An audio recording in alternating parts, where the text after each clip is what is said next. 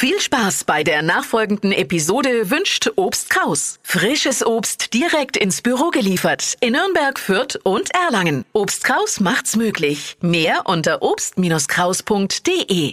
Matthias Egersdörfer ist da. Schönen guten Abend. Guten Abend, Herr Moosberger. Wenn man Sie auf der Bühne sieht, ist ja immer so ein bisschen der Bühnencharakter so mit dem Spiel. Ein bisschen frech cholerisch, sagen manche. Privat sind Sie friedlich? Äh, gibt's, gibt's geteilte Ansichten. Also, äh, wenn, wenn mir jemand blöd kommt und äh, längere Zeit blöd kommt, da kann es durchaus sein, dass dann Anteile von diesem cholerischen Bühnenego in mir hoch, äh, hoch, wie soll man sagen, Quallen äh, ausbrechen. Äh, oftmals aber, wenn ich gut bekocht werde, wenn niemand äh, an der Tür klingelt und das Telefon ruhig bleibt, dann und ich in, in aller Ruhe auf dem Sofa mich ausstrecken kann, ähm, dann bin ich ein sehr, sehr angenehmer, äh, wechselwarmer äh, Mensch. Bisher im Radio F-Studio soweit alles im, im, grünen Bereich? Ja, also ich äh, bin ja in einer grauenhaften Müdigkeit hier angekommen und habe dann nach einem Kaffee gefragt und habe wirklich mit dem Allerschlimmsten gerechnet, aber ja, das ist jetzt schon ein Getränk, wo man sagt, von der Wärme her absolut äh, treffsicher. Sie haben Germanistik, Theaterwissenschaften, Philosophie studiert und. Äh, muss ich korrigieren, fast zu Ende studiert. Fast zu Ende? Ja. Äh, Alles fast Kunst, zu Ende. Nee, nee ich habe fast Germanistik, äh, Theaterwissenschaft und Philosophie fast zu Ende gespielt, aber die bildende Kunst habe ich dann zu Ende studiert, wenn man das so sagen kann, und wurde am Schluss vom Professor Peter Angermann zum Meisterschüler ernannt. Wie sehen Ihre Bilder aus? Was malt der Schauspieler? Was malt der Bühnenkünstler Matthias Egersdörfer? Ich habe in der Galerie Bernsteinzimmer ausstellen dürfen und habe da äh, einen großen Zeichenzyklus Mein Gombrich habe ich ausgestellt. Das werden die Radio F-Hörer bestimmt kennen. Das ist ja dieses große Kunstgeschichtsbuch vom Herrn Gombrich, wo er eigentlich von der Höhlenmalerei äh, bis weit nach äh, Pollock äh, die die Kunst und die Entwicklung der Kunst äh, erklärt und deutet. Und da gibt es über 400 Abbildungen und fast zum Großteil habe ich die alle in Postkartengröße interpretiert und nachgezeichnet. Jetzt müssen wir dann über Literatur reden, zusammen mit Jürgen Roth. Ein gefragter Mann, wenn es um schöne Texte geht. Frankfurter Allgemeine hat er viel veröffentlicht. Über Günter Koch hat er ein Buch geschrieben. Mit Ihnen zusammen ein Frankenbuch. Und dann gibt's noch eins jetzt, das ist neu. Matthias Egersdörfer und Lothar Gröschel, das Lachen des grünen Spechts. Eine höchst abenteuerliche Geschichte über Freundschaft, Kunst und Wahnsinn in der fränkischen Provinz. Fränkisch ist Ihr Spezialgebiet in Anführungszeichen. Wie es Ihre Schreibe für Franken? Ja, die Liebe und die Hassliebe, der Groll und die Begeisterung äh, konnten sich da konnten sich da Wort verschaffen. Der Pieper Verlag hat irgendwann bei mir angefragt, ob ich nicht Lust hätte, was über Franken zu schreiben. Auch in dem Fall habe ich mir gedacht, dass ich da einen guten Kumpel noch dazu hole, der schon viel über Franken geschrieben hat und der mir am Herz liegt. Und das war dann der Jürgen Roth. Und dann entstand irgendwann die Idee, dass wir, ich glaube, wir sind drei, vier Wochen durch Franken gefahren mit dem Auto vom Rot und haben Leute besucht, die wir, denen wir Fragen gestellt haben über Franken. Waren Ecken dabei, die Sie vorher noch nicht gesehen hatten?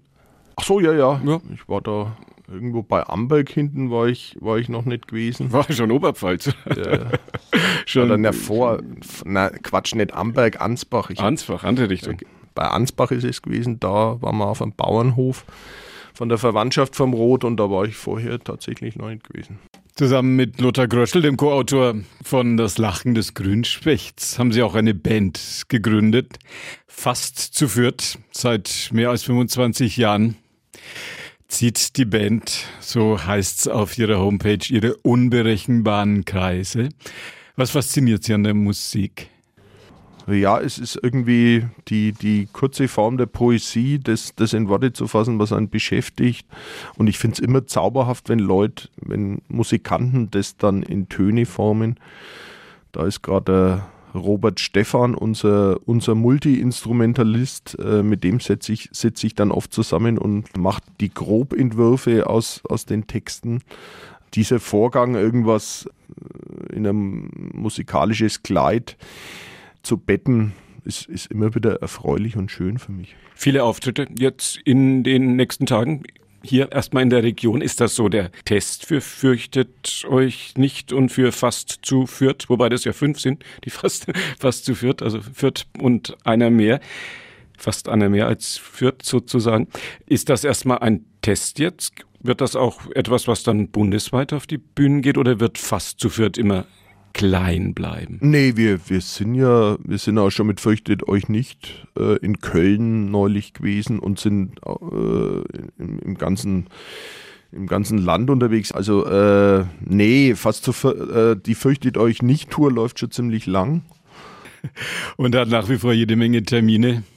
Augsburg am 26. Oktober und hier bei uns vor der Haustür, 27. Oktober in Altdorf. Brauhaus Altdorf und am 28. Oktober im Café Transfer in Erlangen. Egersdörfer und fast zu viert. Fürchtet euch nicht Tour. Matthias Egersdörfer ist bei mir. Wenn man auf egers.de seine Homepage sich anguckt, dann findet man da Auftritte in den größten Häusern, Frankfurt, Düsseldorf, Hamburg, Bremerhaven im Laufe des Winters, aber auch keine Scheu vor den kleinen Bühnen in Langenzenn, in Rheinstädten oder in Aschaffenburg. Lassen Sie uns über Egersdörfer schriftlich sprechen, zusammen mit Lothar Gröschel. Jetzt erschien das Lachen des grünen Spechts.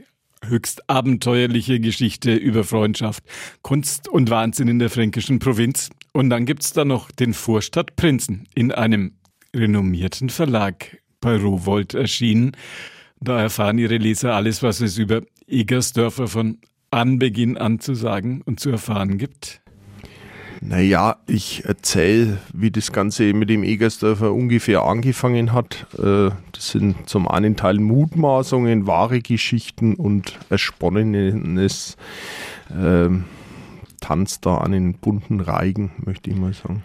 Das erste Wort in diesem Roman heißt Ich. Haben Sie lang überlegt, ob Sie das erste Wort Ich da stehen lassen oder steht es absichtlich da? Ei. Feuilletonistische Frage. Trifft mich jetzt wie ein Hattenschlag. Na, da habe ich wahrscheinlich nicht Obacht gegeben äh, und einfach drauf losgeschrieben. Ja. ja, es ist eigentlich, sollte man den ersten Satz sich dreimal überlegen.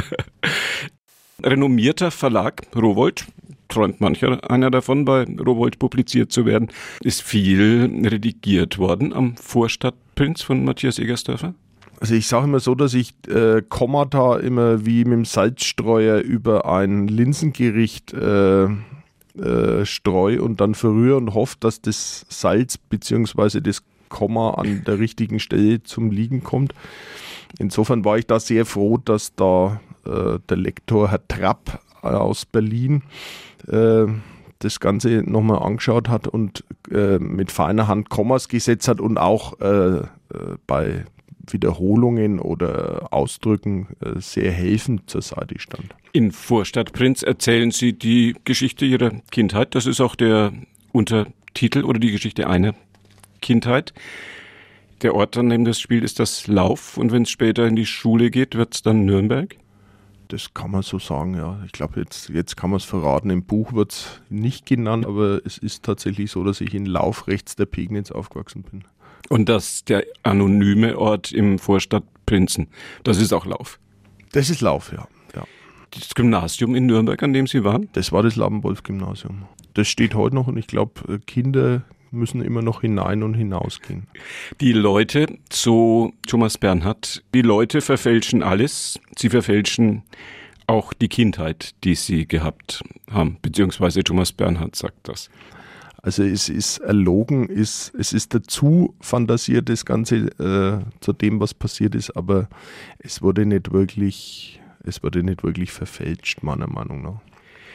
Thomas Bernhard ist ein Schriftsteller, der Sie fasziniert hat. Sie schreiben in dem Buch oder beschreiben in dem Buch auch die Besuche im Hugendubel. Ältere Radioführer werden sich noch erinnern, Hugendubel war das, wo man die Bücher gekauft hat, bevor man bei Amazon rumgeklickt hat.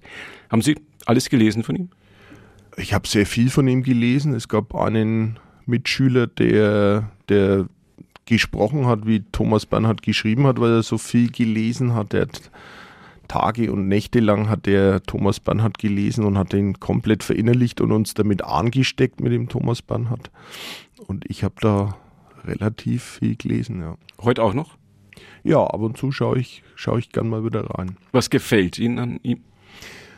Also mir gefällt diese Musikalität der Sprache. Im Buch kommt es auch vor, dass die Schwierigkeit besteht, wenn man es nachts liest, dass wenn man dann die Augen zumacht und anschlafen will, die Sätze immer noch äh, sich weiterbilden im Kopf in diesen ne, in dieser Musik, die der Bernhard äh, in seinen Texten anstimmt. Das finde ich nach wie vor sehr schön. Naja, und natürlich diese Unerbittlichkeit und diese Zwiderwurz, der in dieser schönen Welt aus irgendwelchen Gründen doch nicht ganz glücklich werden kann. Sagt Matthias Egersdörfer. Seine Bücher in diesen Tagen der Vorstadtprinz, der ist von 2019 und aktuell erschienen, zusammen mit Lothar Kröschel. Das Lachen des Grünspechts. Das ist Egersdörfer schriftlich. Und in ein paar Minuten sprechen wir noch ein bisschen über Egersdörfer auf der Bühne. Matthias Egersdörfer ist ein Mann, der, wenn er auf der Bühne steht, sehr ruhig, sehr in sich ruhend, sehr gelassen, sehr bei sich selber ist. Ein Mann, dem man Lampenfieber nicht dem entferntesten zu unterstellen neigt. Stimmt das? Das ist schön, wenn der Eindruck entsteht ja. und äh, ich bin auch immer ganz froh, wenn es losgeht und ich dann auf der Bühne stehe, aber bis dahin dauert es dann ja oft einmal. Die Zeit davor, das ist halt das Furchtbare. Und entweder frisst man dieses Körbchen mit Reiter, Twix und äh, Mars und Snickers vollkommen in sich auf und lutscht dann noch die Bonbons und tritt, trinkt den, den vierten Kapselkaffee oder betäubt sich irgendwie anderweitig. Irgendwie muss man die schreckliche Zeit rumbringen und wenn es dann losgeht, ist es in den meisten Fällen so, dass es dass dann, naja, wahrscheinlich wie bei der Geburt, wenn das Kind erstmal anfängt, den Ausgang äh, zu suchen und hinauszuschreiten aus der Mutter, dass man dann doch erleichtert ist. Müssen wir doch noch kurz über Krimis reden. Wie gehen die Tatortregisseure mit einem um? Wie ist das, wie erleben Sie das? Das ist ganz unterschiedlich. Da gibt es ganz unterschiedliche Herangehensweisen. Da gibt es Leute, die bestimmen, äh, vom Kameramann bis zur Küche so ziemlich alles äh, was wie zu laufen hat. Dann gibt es Regisseure, äh, die das Feld sehr offen lassen, ähm, was wer wann macht und sind auch sehr diskussionsbereit und wünschen sich eine Mitarbeit und eine Auseinandersetzung. Und dann gibt es Leute, wo man sagen muss, wo man sich fragt, was machen die eigentlich und war das jetzt richtig, was wir gemacht haben und war die Kamera überhaupt an? Äh, was ist denn jetzt passiert? Und plötzlich ist der Film fertig und dann wundert man sich. Und dann, dann war es plötzlich sehr gut. Sehr gut. Ein gutes Schlusswort. Vorstadtprinz haben wir drüber gesprochen. Eines seiner Bücher. Wir haben gesprochen über sein neuestes Buch zusammen mit Lothar Gröschel, Das Lachen des Grünspechts. Eine höchst abenteuerliche Geschichte über Freundschaft, Kunst und Wahnsinn in der fränkischen Provinz bei Starfruit erschienen. Und wenn Sie neugierig geworden sind und Matthias Egersdörfer in den nächsten Wochen mal bei uns hier im Fränkischen in der Metropolregion sehen möchten, zwischen Hannover, München und Mainz, Frankfurt, habe ich gesehen, auch noch einen Auftritt hier, gibt es am 21. September Matthias Egersdörfer in Ansbach in den Kammerspielen und am 28. September in Erlangen im 50-50. Die kleinen und die großen Bühnen gehören ihm, Matthias Egersdörfer. Schön, dass, bloß, dass ich wieder nach Fürth heimfinde, ist ja doch hier gottverlassene Gegend und ob überhaupt noch U-Bahn fährt. Ja, jetzt einmal zurück zur Frankenstraße, wobei es auch hier bei uns in der Südstadt, muss man sagen, auch schöne Ecken gibt. Danke fürs Kommen und toi toi toi für alles, was von Ihnen noch kommt. Herr Moosberger, vielen Dank für die Einladung.